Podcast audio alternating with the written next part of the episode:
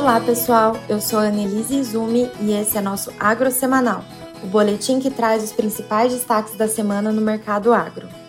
Começando pela soja, a pressão sobre as cotações internacionais do grão veio principalmente com as novas projeções para a safra brasileira, que teve revisão para cima na estimativa da Abiov, para 153,6 milhões de toneladas, aumento de 1 milhão de toneladas sobre a projeção anterior.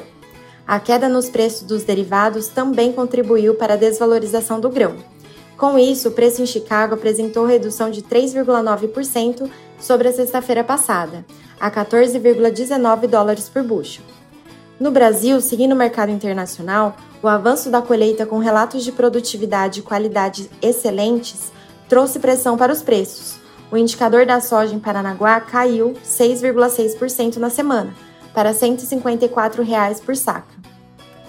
O mercado internacional do milho apresentou queda de 0,4%, a 6,31 dólares por bushel. A forte redução semanal dos preços do trigo teve grande influência no grão.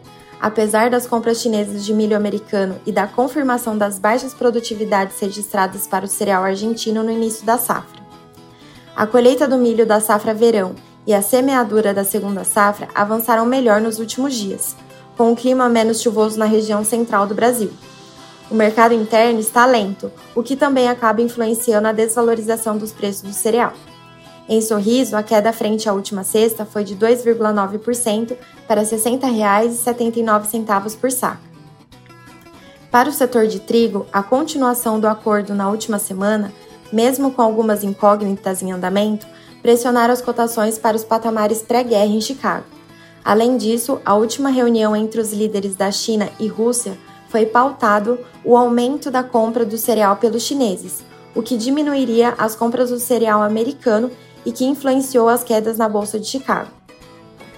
Nesta quinta-feira, o pregão encerrou o bushel cotado a 6,62 dólares, queda de 6,8% em sete dias. No Brasil, o movimento de preços também foi de queda. Segundo o indicador CPEA, no Paraná os preços cederam 1,1% na semana, cotado a R$ 1.623 por tonelada, em função do ritmo de compras pelos moinhos continuarem pontuais, dando pouca liquidez às comercializações.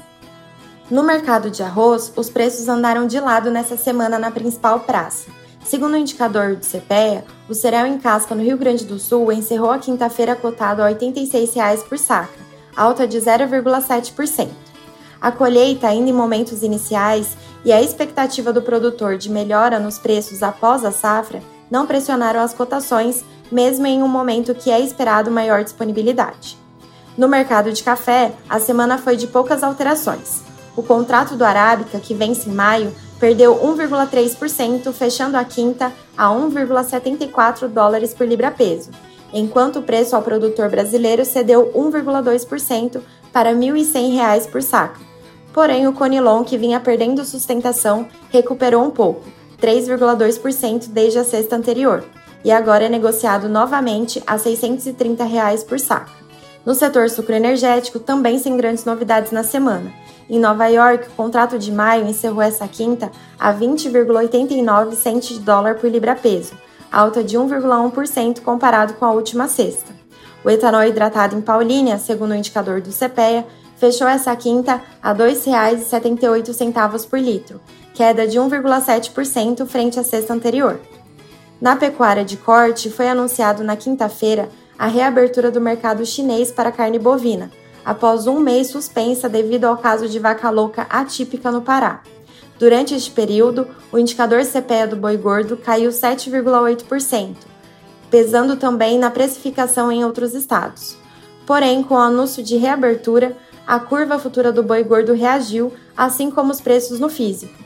Em relação à última sexta-feira, o contrato com vencimento em março avançou 3,3%, fechando a quinta-feira a 294 reais por arroba.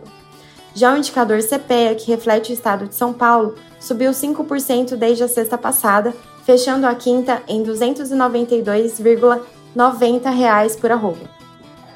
Na avicultura, a Argentina conseguiu retomar suas exportações de carne de frango para alguns países, caso de Hong Kong e Rússia através de negociações bilaterais após ser autoembargado os embarques quando foi confirmado o primeiro caso de gripe aviária em granja comercial.